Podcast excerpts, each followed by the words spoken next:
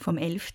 bis 13. Mai 2022 fanden in Hallein in Salzburg die Konsumdialoge statt, wo WissenschaftlerInnen, PolitikerInnen, JournalistInnen, Bäuerinnen und Bauern, Lebensmittelproduzentinnen, AktivistInnen und VertreterInnen von Arbeiter- und Landwirtschaftskammer gemeinsam mit Interessierten über Nachhaltigkeit und Konsum diskutierten. Mein Name ist Beatrice Frasel und ich durfte die Konsumdialoge als Podcast dokumentieren.